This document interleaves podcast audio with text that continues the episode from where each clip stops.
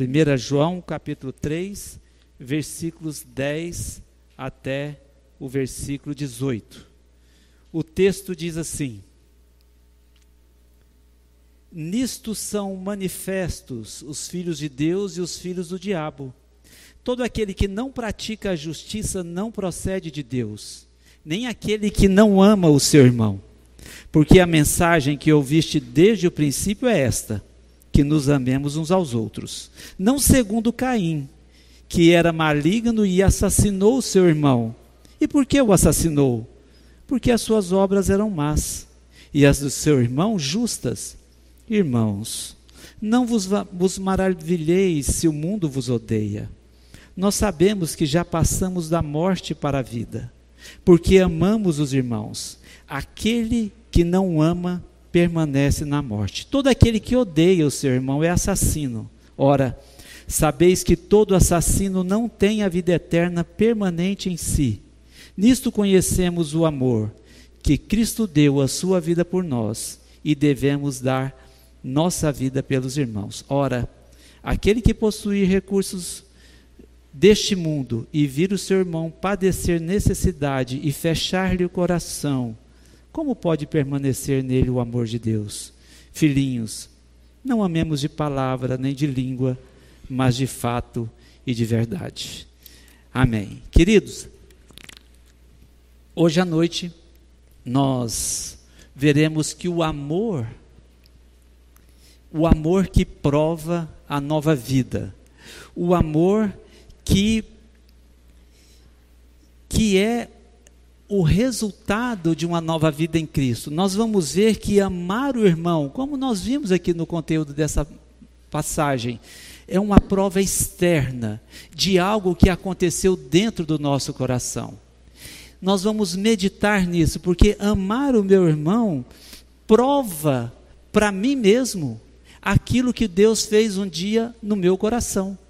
E é importante a gente, ao meditar nessa epístola, entender um pouquinho o que João estava fazendo quando ele escreveu essa carta. O objetivo dele principal, no início aqui, é combater os falsos mestres. Havia naquele tempo.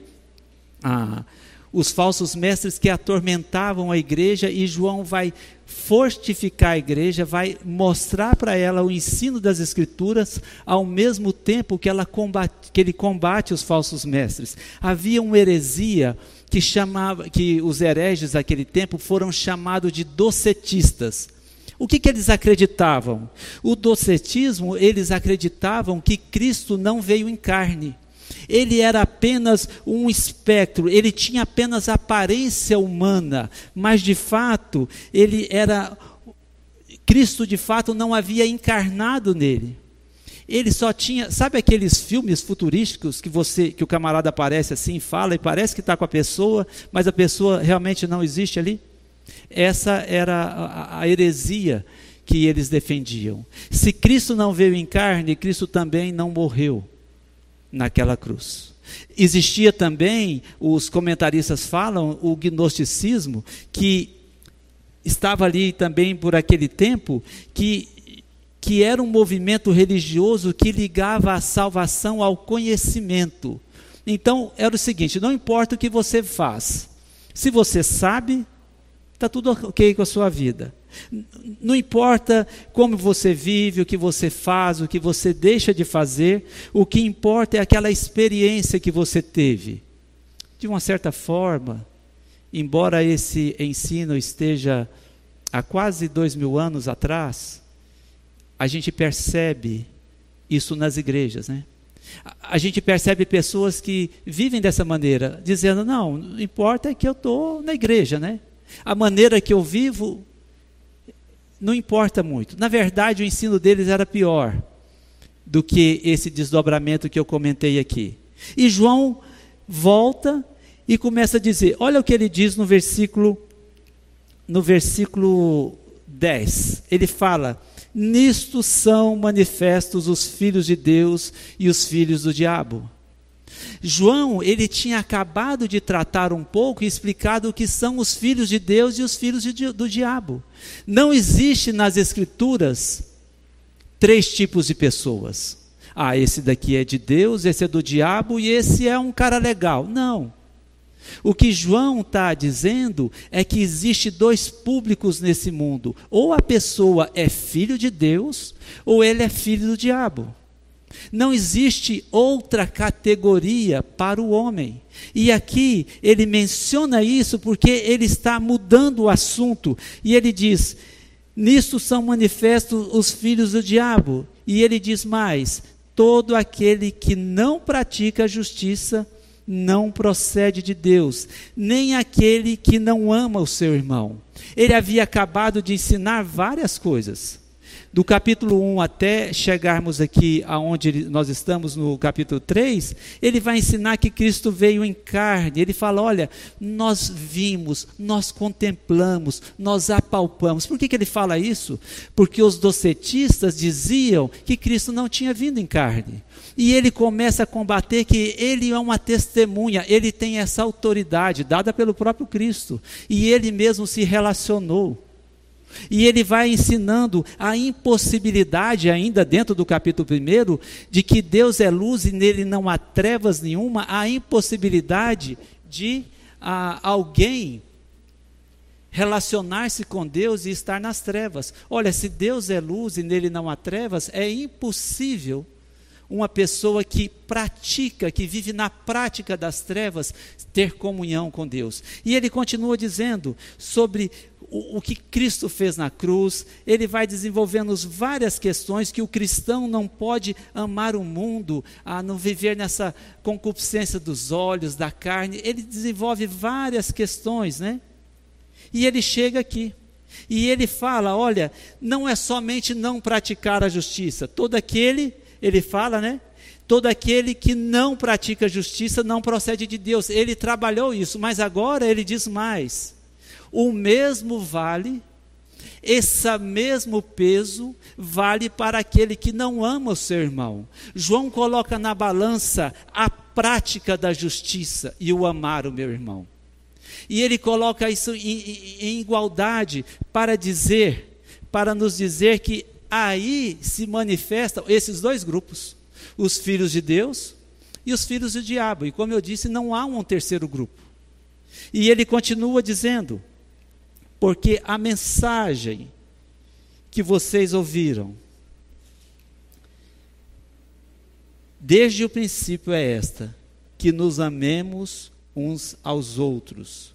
O ensino de João não é um ensino novo. João não está aqui agora é, introduzindo um novo ensino. Este ensino, ele fala que é desde o princípio. Desde o começo, esse ensino vem, remonta ao ensino de Jesus. Se você olhar lá em João capítulo 13, os versículos 34 e 35, ele registra esse mandamento. Olha o que Jesus diz lá em João 13, 34 e 35. Jesus diz o seguinte: Eu lhes dou um novo mandamento. Que mandamento é esse? Que vocês amem uns aos outros. Assim, conforme né? Assim como eu os amei, que também vocês amem uns aos outros. Nisto conhecerão que são os meus discípulos, se tiverem amor uns aos outros. Então, João, o que ele está dizendo não é da cabeça dele. Ele vai no ensino de Cristo e fala: Olha, isso daí vocês aprenderam desde o começo. E João volta nisso para reforçar esse ensino de Cristo, para combater essa heresia dos falsos mestres que desprezava a comunhão, que desprezava essa pureza no relacionamento. Que esse Deus veio em carne, que voltou para restaurar uma comunhão que havia sido perdida lá no Éden, e agora ele volta e morre na cruz para restaurar essa comunhão. Então João vai fazendo isso, ele caminha dessa maneira. Ele diz: não há como dizer que ama a Deus, o qual ele não vê, mas afirmar que ama, que não ama o seu irmão, aquele que não vê. Ele trabalha essa questão de contraste. Se você olhar lá em João, no capítulo 1, no versículo 6, ele vai dizer: Se dissermos que temos comunhão com ele, Se, se dissermos que mantemos comunhão com Ele e andarmos na tre nas trevas, mentimos e não praticamos a verdade. Ou seja, comunhão com Deus, mais prática do pecado, você é um mentiroso. E lembra que ele está falando de justiça e de amar os irmãos. Ele diz também: andar na luz, no versículo 7, mais comunhão uns com os outros, você é um praticante da verdade. Então, esse é o cuidado de João. Lá no, capítulo, no versículo 20 do capítulo 4, ele diz: Se alguém declarar eu amo a Deus, porém odiar o seu irmão, é mentiroso. Porquanto quem não ama o seu irmão, a quem vê, não pode amar a Deus, a quem não enxerga, a quem não vê. A comunhão com Deus, ou melhor, a comunhão com os irmãos, é um reflexo da minha comunhão com Deus. A minha comunhão, a, o meu relacionamento, o meu viver na igreja, em casa, na família, com os meus irmãos, reflete a minha comunhão com o Senhor. Por isso ele declarou: aquele que não ama, aquele que ama a Deus, ame também aos seus irmãos. A ordem de amar uns aos outros, não é porque o, o, Evangelho é uma espécie de movimento hippie dos anos 70, paz e amor, é isso aí, tudo legal. Não. Não é porque o Evangelho é um ambiente bonito, né? as pessoas se amam, olha que aquele pessoal legal, que joia. Não. É porque amar ao irmão faz parte da minha comunhão com Deus. Amar o irmão faz parte daquele amor que um dia me alcançou, e por isso isso é refletido na maneira que eu vivo com os irmãos. Viver na igreja e não falar e não tolerar o meu irmão é estranho ao ensino de Cristo. Viver na igreja e desviar do irmão e, e ter aqueles que são preteridos é estranho ao ensino de João. Sabe por que, que isso acontece? É porque, às vezes, o Senhor deixa de ocupar o trono do coração. E quando Deus deixa de ocupar o trono do coração do homem, quando o seu grande amor derramado na cruz já não já fica um pouco de lado e eu começo a querer ocupar esse lugar, nós começamos a caminhar de uma maneira equivocada. Talvez você fale, não, pastor, você sabe, eu, eu amo sim os meus irmãos. Mas amar o irmão não é um sentimento, sabe, gostosinho, quentinho, aconchegante, aquela pessoa que você ama, né? Amar dá trabalho. Amar envolve um exercício, envolve você deixar de fazer o que você gosta, o que você quer, para servir o outro, para servir a esposa, para servir o filho, para servir a igreja. Amar custa. Às vezes, amar custa para nós investimento até financeiro.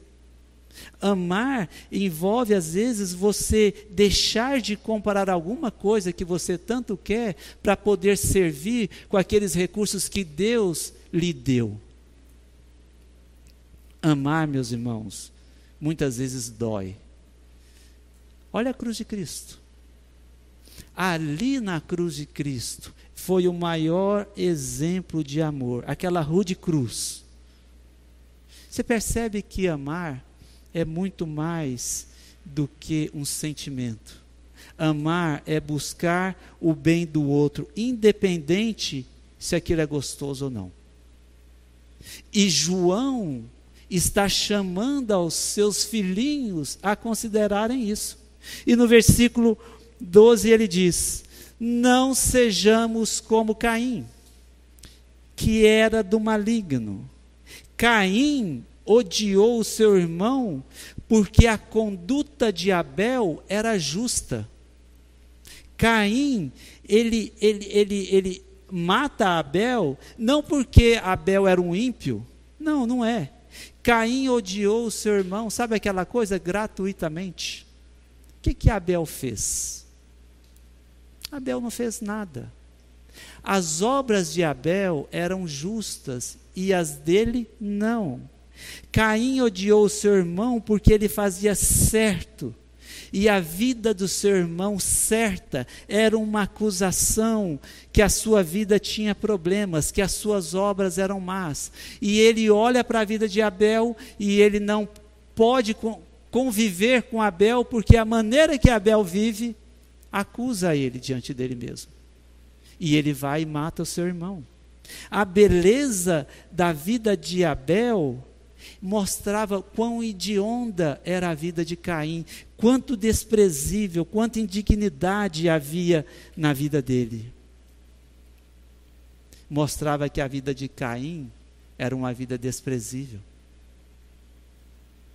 Matou porque as obras eram más. As obras de Abel eram boa, boas e Caim invejou. Caim teve inveja. O que estava por trás do ódio que matou Abel foi a inveja.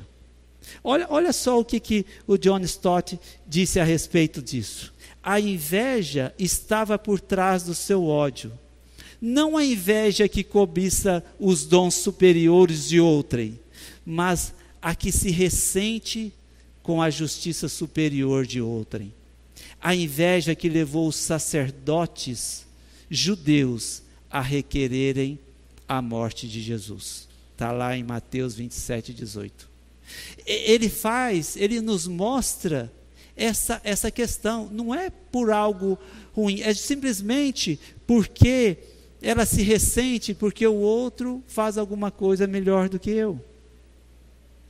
E ele diz: Não sejamos como Caim, que era do maligno e matou o seu irmão. E matou o seu irmão. Sabe esse termo usado aqui para matar? Quando a gente olha ah, os comentaristas, essa palavrinha grega, ela tem um sentido de matar de uma forma violenta. O, o, um comentarista, Ló, ele falou que é o ato de degolar alguém. A ideia é um assassinato violento.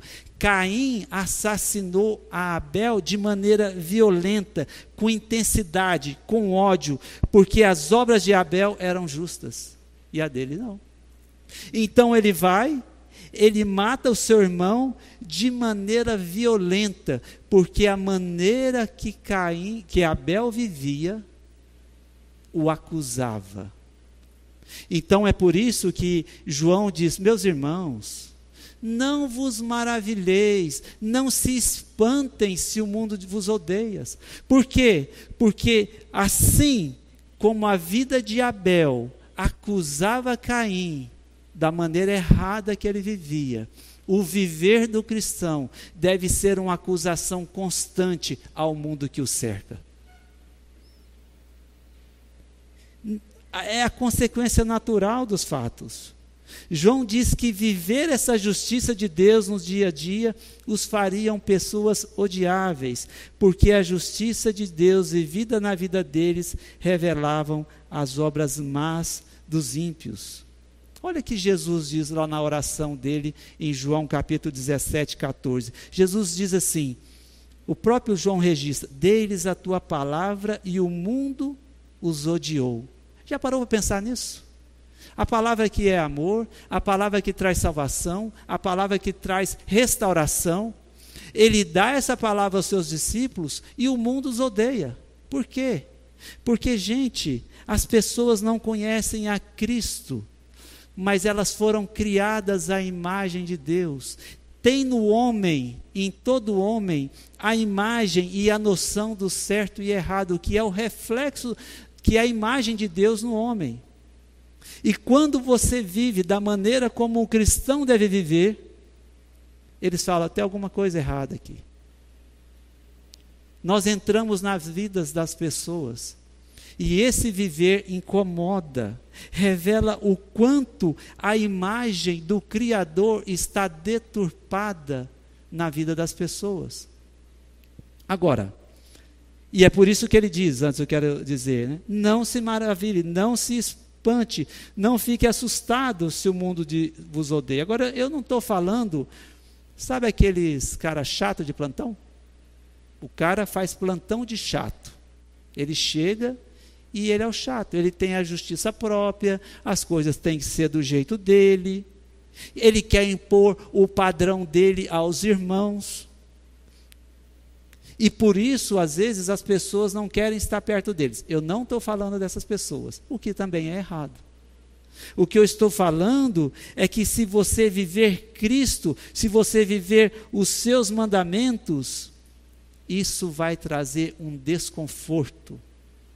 É como você morasse numa casa onde todo mundo faz tudo, toda sujeira, tudo errado, mas você vai e você vive uma vida cuidadosa, Ninguém varre o chão, mas você varre o seu quartinho. Ninguém lava o prato, come no prato sujo da semana passada, mas você lava o seu prato. Essa postura incomoda quem está fazendo errado. O que, que a pessoa vai falar? Está me chamando de porco? Isso é uma ilustração para dizer: quando você vive da maneira como Cristo diz para você viver, isso vai incomodar as pessoas. Não é viver em guerra, não é viver é, de maneira a, a deixar as pessoas desconfortáveis propositadamente, é viver Cristo e os seus mandamentos da melhor maneira, com a maior gentileza. Mas eu quero dizer uma coisa para você. Olha para a sua vida. Se você está muito bem, se no mundo onde você vive, as pessoas acham legal a sua vida, concordam, se o seu viver é um viver que não causa nenhum desconforto, presta atenção. Será que você está vivendo exatamente esses mandamentos? Eu não estou dizendo que as pessoas têm que brigar com você. O que eu estou dizendo é que João está dizendo que Abel foi odiado por causa das suas obras e que nós também seremos. Então você precisa prestar atenção. Não se admire. Esses dias eu, dias atrás eu conversei com um rapaz me procurou e a gente estava conversando um pouco sobre algumas questões da vida, e ele falou, pastor, mas depois que eu estou fazendo tudo certo, as coisas começam a dar errado. Eu falei, bem-vindo ao barco do cristão. É isso aí mesmo. No mundo tereis aflições, e elas vão chegar. Né? Não seja o chato de plantão, mas as aflições vão chegar.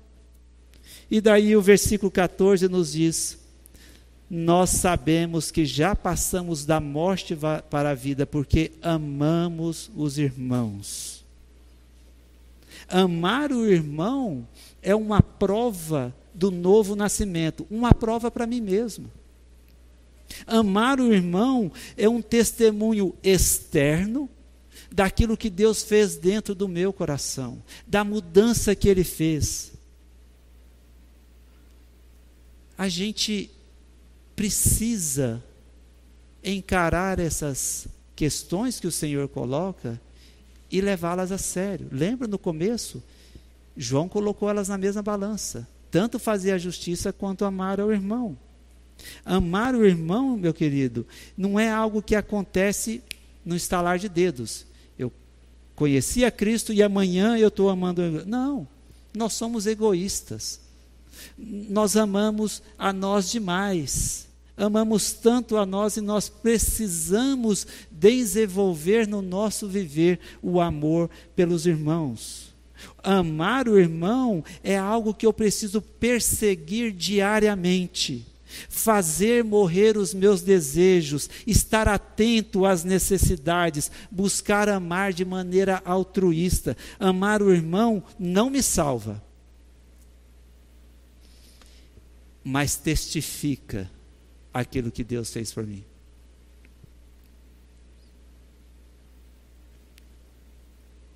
Mas como eu disse, nós somos por demais egoístas. O Espírito nos habilita. A divina semente que João falou um pouco antes, o Espírito do Senhor testifica e nos conduz nesse caminho diariamente de mudança, a fim de que a gente faça isso. Mas como eu disse, nós nos amamos demais. Esse mundo que nós vivemos diz para nós que nós precisamos amar a nós mesmos. Olha, você precisa se amar. Gente, as Escrituras, isso é um ensinamento estranho. Por quê? Porque Jesus, ao contrário, fala que eu devo considerar o outro superior a mim mesmo. Nem igual não é. Por quê? não precisa mandar você se amar, porque você já se ama demais.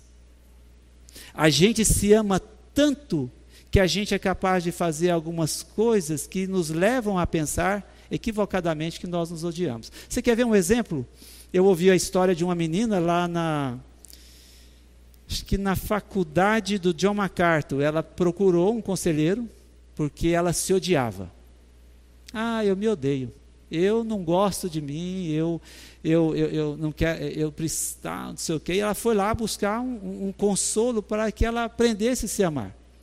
E o, aquele pastor que estava acompanhando ali, ele vai, conversa com ela, e ele disse que na hora, no final daquela sessão, daquela conversa, ele foi para o refeitório e viu a menina lá.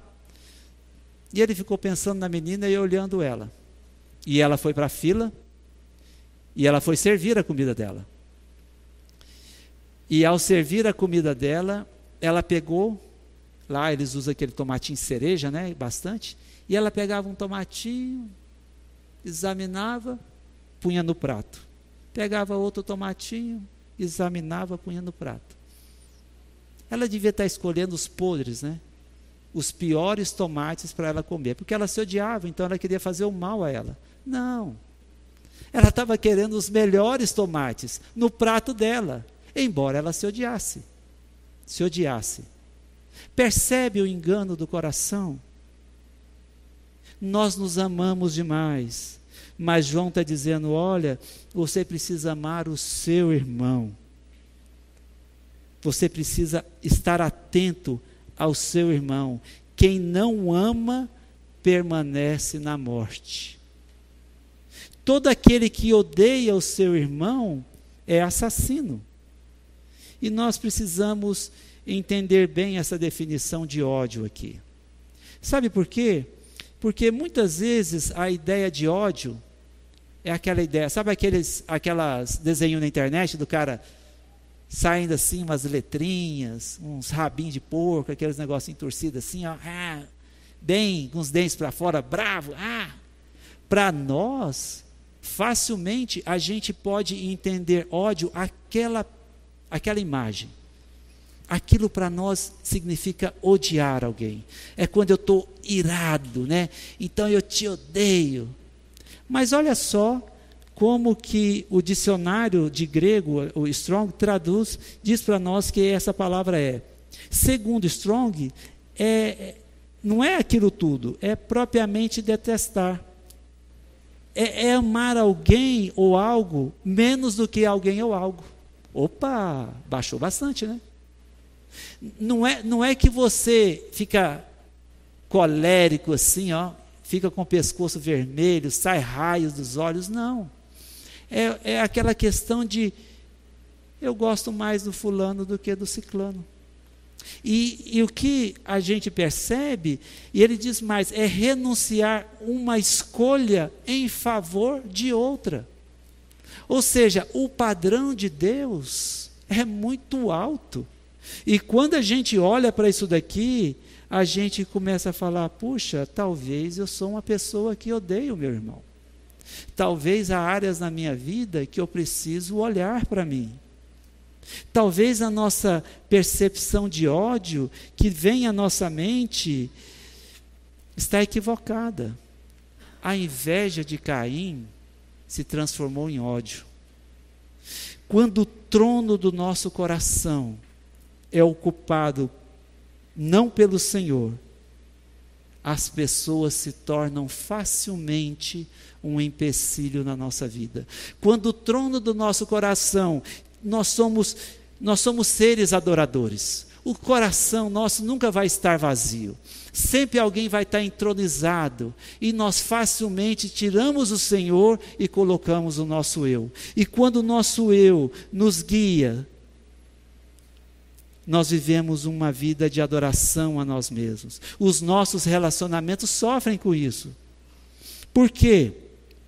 Porque os nossos relacionamentos, eles são envolvidos em expectativas sutis, em exigências siliciosas. E aí nós vamos querer que as pessoas cumpram os propósitos que nós estabelecemos e não o Senhor.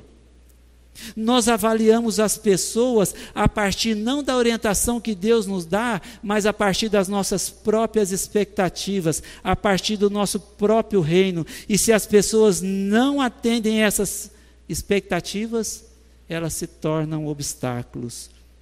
Então eu odeio. Então não serve para mim.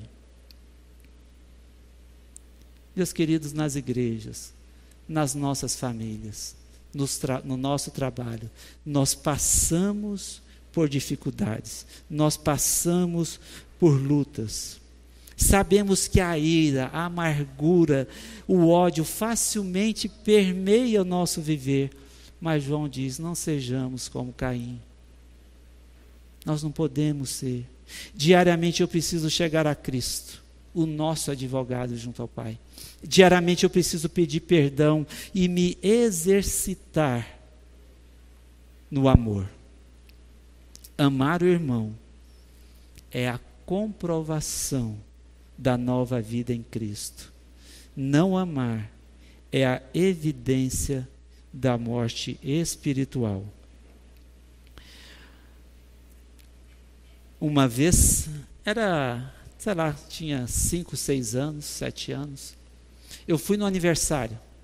E quando eu voltei do aniversário, não sei o que aconteceu lá, mas uma grande injustiça aconteceu. Meu irmão voltou com dois ou três balões e eu só com um.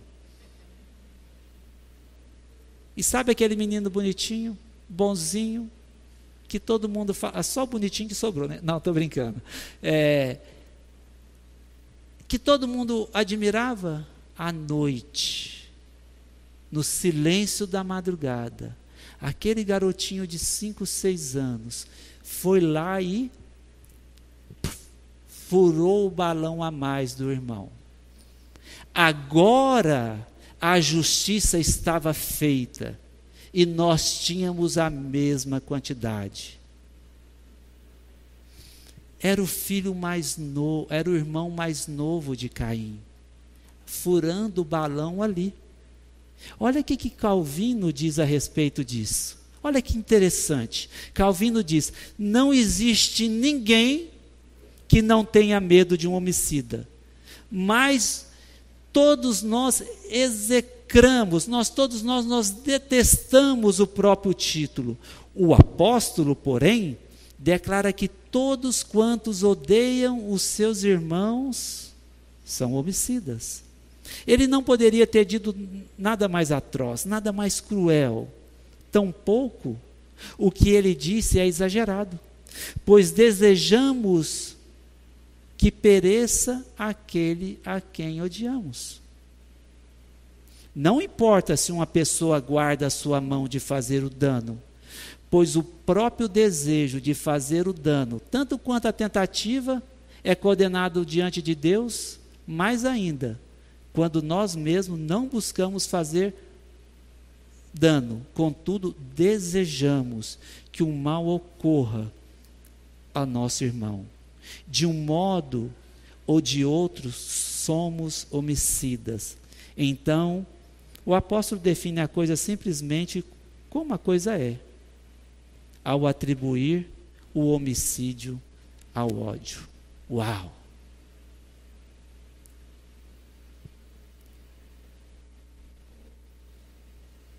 O pecado nutre os sonhos egoístas, quando Deus não está no trono do seu coração. E incentiva planos baseados nos seus desejos. Diante disso, João diz: Nisto conhecemos o amor, que Cristo deu a sua própria vida por nós, deu a sua vida por nós. Nisto conhecemos. Essa palavrinha conhecer, ela foi usada para um conhecer que envolve intimidade.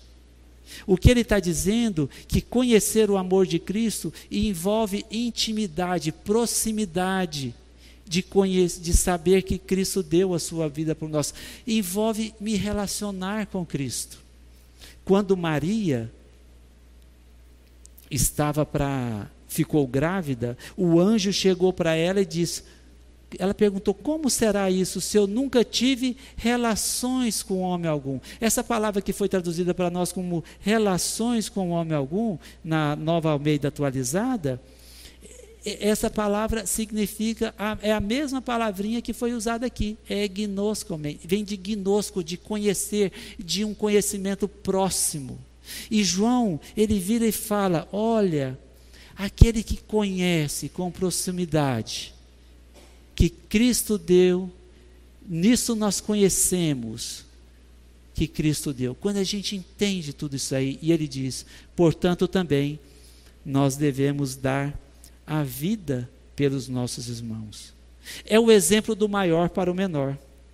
O amor de Cristo foi expresso de que maneira? Na cruz abrindo mão da sua glória eterna e se fazendo homem e vindo viver no nosso meio, de deixar a sua glória, de fazer-se homem. O Criador do universo se humilha para ser um como nós.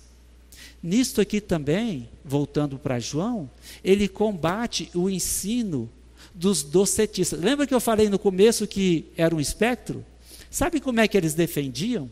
Eles diziam o seguinte: que quando Jesus, essa era a heresia dos docetistas, quando Jesus foi batizado, e ali vem e você ouve a voz, esse é meu filho amado em quem me compraz e tem a pomba, fala que ali o Jesus homem foi possuído pelo Jesus Deus. E em algum momento, antes da crucificação, esse Jesus deixa o Jesus homem. Então quem morreu na cruz não foi o próprio Deus. Veja que horrível. E João fala: está tudo errado isso daí.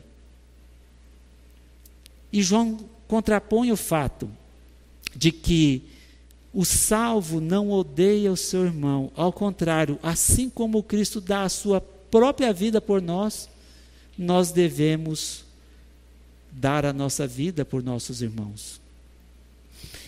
Ele mostra que Caim é o supremo supremo exemplo do ódio, o filho do diabo. Porém, Jesus é o supremo exemplo do amor, o filho de Deus. Ele nos mostra essas duas figuras. Só tem dois públicos. Ou você é de Caim, ou você é da linhagem de Caim, ou você é da linhagem de Jesus. Caim tirou a posse mais preciosa que alguém possa ter: a sua própria vida o maior pecado que ele poderia cometer contra o seu irmão. O sexto mandamento: não matarás. Caim vai e mata. Jesus, ao contrário, dá a própria vida em favor de todos. É a maior expressão de amor possível. E ele diz: portanto, nós devemos dar as nossas vidas assim como o Senhor Jesus fez por nós. Ele não está querendo dizer para mim, para você, ir para uma cruz e morrer fisicamente. Mas a amar ao meu irmão de forma tão altruísta como Jesus nos amou. Quando a gente olha para o sacrifício de Cristo, ele é um sacrifício não para a gente ser, a gente ficar admirado e admirar, mas ele é um sacrifício para nós imitarmos para nós fazermos igual. Ou nós damos as nossas vidas pelos nossos irmãos, ou a nossa declaração de amor é uma ostentação vazia. E João pega firme com isso daqui. O amor de Cristo por nós é tão grande que nós devemos amar, estender esse amor aos irmãos, não das migalhas que caem nesse banquete, mas aquilo que custa para nós.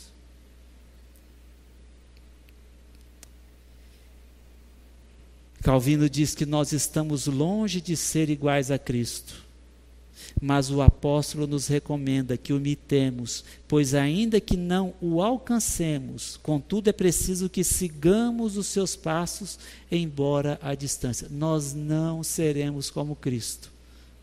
É alto.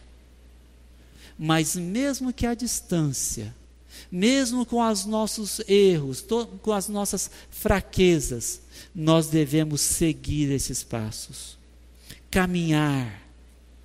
O amor de Cristo não é posto, Calvino continua, diante de nós como intuito de requerer que sejamos iguais a Ele.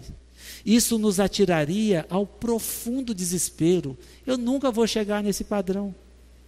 Seu intuito é que os nossos sentimentos sejam de tal modo formados e amoldados que desejamos devotar nossa vida, nossa morte a Deus e então aos nossos irmãos.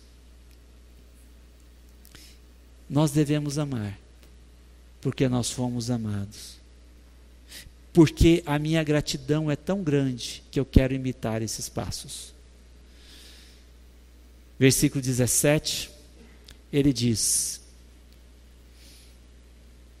Ora, se alguém possui recursos desse mundo e vê seu irmão passar necessidade, mas fecha o coração para essa pessoa, como pode permanecer nele o amor de Deus? João explica que o amor se processa de uma forma prática. É uma pergunta retórica, né? Ele pergunta: como pode permanecer o amor de Deus dele? Não permanece. O verdadeiro amor, ele não se expressa somente no supremo amor, mas ele se expressa nas coisas menores, nas coisas do nosso dia a dia, no cuidado com o irmão, na disposição para entregar aquilo que tem valor para a sua própria vida. Olha o que David, o, o Dodge escreveu. Amor é disposição para entregar aquilo que tem valor para si mesmo, para enriquecer a vida de outro. Olha esse outro comentário, o próprio Stott diz: é mais fácil ser entusiástico com a humanidade com H maiúsculo do que amar mulher, homens e mulheres individuais, especialmente os desinteressantes, os que nos enervam. É mais fácil eu participar de uma campanha que eu dou uma cesta básica para alguém que eu não envolver. Não, eu estou amando o meu próximo. Ok, é importante, nós temos que fazer isso. Mas o que dá para um indivíduo que necessita? Lewis disse o seguinte: amar toda a gente em geral pode ser uma desculpa para não amar ninguém em particular. Entende a, a, diferença? O que João está dizendo é que eu tenho que amar com os recursos desse mundo, mas muitas vezes eu participo de grandes campanhas e não consigo amar uma pessoa individualmente. Amar deixa a vida da gente menos confortável. Amar deixa a agenda minha do sábado de manhã, às vezes, deixar de fazer aquilo que eu tanto quero para ajudar um vizinho. Significa que a minha casa às vezes vai estar cheia de pessoas quando eu preferia estar apenas com meus familiares no aconchego do meu lar. É deixar o conforto do sofá para cruzar uma cidade e levar uma palavra de ânimo, levar uma oração, estar com a pessoa, quem sabe uma cesta básica é deixar o meu empolgante lazer. Aquele horário, sabe, precioso que você defende com unhas e dentes. Eu tenho os meus horários que eu tenho dificuldade de abrir mãos deles. Por alguém. Não por um grupo, por um indivíduo que precisa e eu sei que ele necessita. Às vezes a gente espera, ah, mas não chamou, né? Nós temos que ser proativos em amar. E por fim, ele diz, versículo 18: Filhinhos, não amemos de palavra nem de boca para fora, mas de fato e de verdade. Então, João desafia os seus filhinhos, a quem ele ama, a colocarem em prática e não ficarem apenas no discurso como muita gente prefere, né? Ele fala: olha, nós precisamos amar com atos, que é a única maneira de verdadeiramente demonstrar amor. Amar não é um sentimento, amar são atos. Eu posso sentir bater meu coração, eu posso lamentar, eu posso chorar por situações difíceis, mas isso é um sentimento belo, mas isso não é amar. Amar é agir. João está preocupado com algumas coisas. No meio daquela igreja, onde eles tinham, ele estava restaurando e mostrando a importância de prática de justiça. Ele quer mostrar que o amor tem o mesmo peso. Que no meio de uma comunidade não pode ter irmãos que dá de ombros e ah, não quero falar, não quero ver. E que amar nos custa nos leva a passos que às vezes nos tira da zona de conforto. E eu queria aplicar isso para as nossas vidas da seguinte maneira: amar a Deus é uma evidência e prova da fé cristã. Por isso, seja um imitador de Cristo no amor. Não fique só na admiração. Não fique só, ah, que belo. Não imite ao Senhor, que deu a vida por nós e nós devemos dar a vida por nossos irmãos. Seja o reflexo de Cristo no seu viver. Não fique admirado se você for perseguido porque você cumpre os mandamentos do Senhor. Não se espante com isso. Faz parte do pacote da vida cristã. Assim como aconteceu com o seu irmão mais velho, um pouco Abel. Nós estamos sujeitos a sermos odiados. E por fim, ame o seu irmão com os seus dons, com as suas posses e com o seu tempo. Na igreja do Senhor, não tem espaço para que animosidades permaneçam. Nós vamos errar mas no capítulo 2, no comecinho ali, João diz o seguinte: nós temos um advogado junto ao Pai, a quem a gente tem todos os recursos que nós podemos chegar e apresentar, Senhor, me perdoe. Me perdoe porque esse amor aqui que eu tenho dispensado, ele é tão fraco. Na verdade, eu tenho amado mais a mim. Me ajuda a amar meu irmão, que a cada dia a gente possa caminhar dessa maneira. Eu quero desafiar você a curvar a sua cabeça até um tempo de oração, olhando para a sua vida, como é que tem sido o meu viver? Será que eu tenho cumprido obras de justiça, mas nessa área eu tenho falhado? Será que eu tenho, talvez dentro da minha casa, participado de relias, cutucando meu irmão, cutucando a minha irmã? Será que eu tenho sido insensível à minha esposa? Será que dentro da igreja eu tenho evitado, preterido algum irmão? Avalie o seu coração e clame ao Senhor que você seja esse imitador de Cristo no amor e não só na admiração. Que o seu viver seja um reflexo dele Ame o seu irmão com os dons, com os bens, com as suas posses, com o seu tempo.